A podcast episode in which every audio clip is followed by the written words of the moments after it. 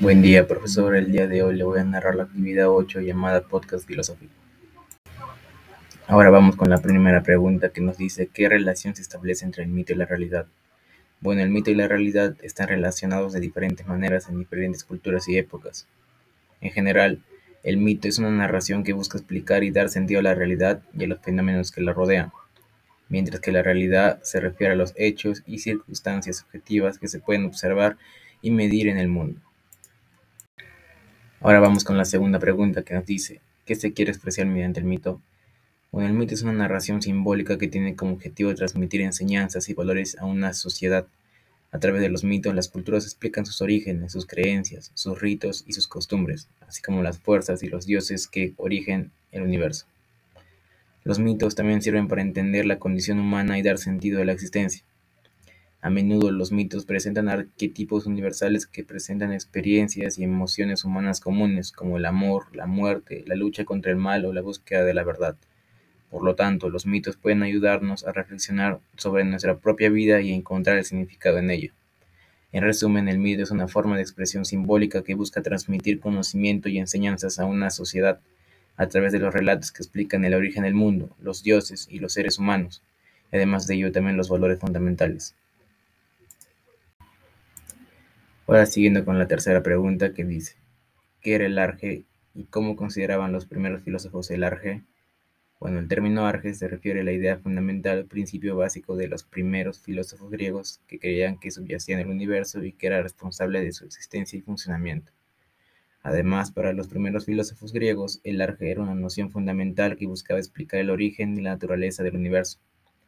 Los filósofos presocráticos, que vivieron en el siglo VI y V a.C., fueron los primeros en explorar y reflexionar sobre esta idea. Por ejemplo, Tales de Mileto creía que el arge era el agua, Anaximandro pensaba que era lo indefinido o lo limitado, Anaxímenes creía que era el aire, para Parménides el arge era el ser, mientras que para Heráclito era el cambio constante y la fluidez del universo. En general, los primeros filósofos griegos consideraban que el arge era una idea fundamental para comprender el universo y su existencia, y que a través de su estudio se podría llegar a una comprensión más profunda de la realidad. El concepto del arge fue una de las primeras ideas filosóficas que buscó explicar el mundo sin recurrir a las explicaciones mitológicas o religiosas. Ahora seguimos con el punto 4, que nos dice, señala algunas diferencias entre Heráclito y Parménides. Heráclito y Parménides fueron dos filósofos griegos de la época presocrática que tuvieron concepciones filosóficas opuestas en muchos aspectos.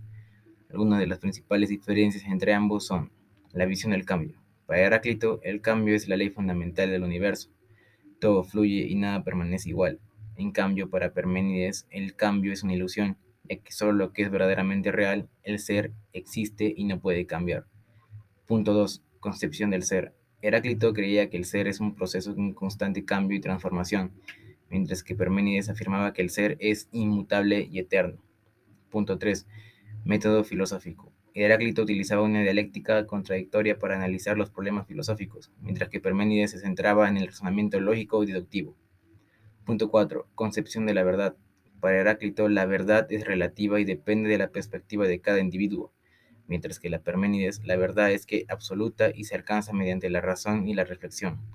Punto 5. La concepción de la realidad. Heráclito creía que la realidad está en constante cambio y que todo es impermanente, mientras que Parménides afirmaba que solo el ser es real y todo lo demás es una ilusión. En general, mientras que Heráclito defendía una visión dinámica y cambiante del universo, Parménides sostenía una concepción más estática y atemporal, estas diferencias filosóficas entre ambos autores tuvieron un impacto significativo en el desarrollo de la filosofía posterior. Eso sería todo y gracias por escuchar el podcast.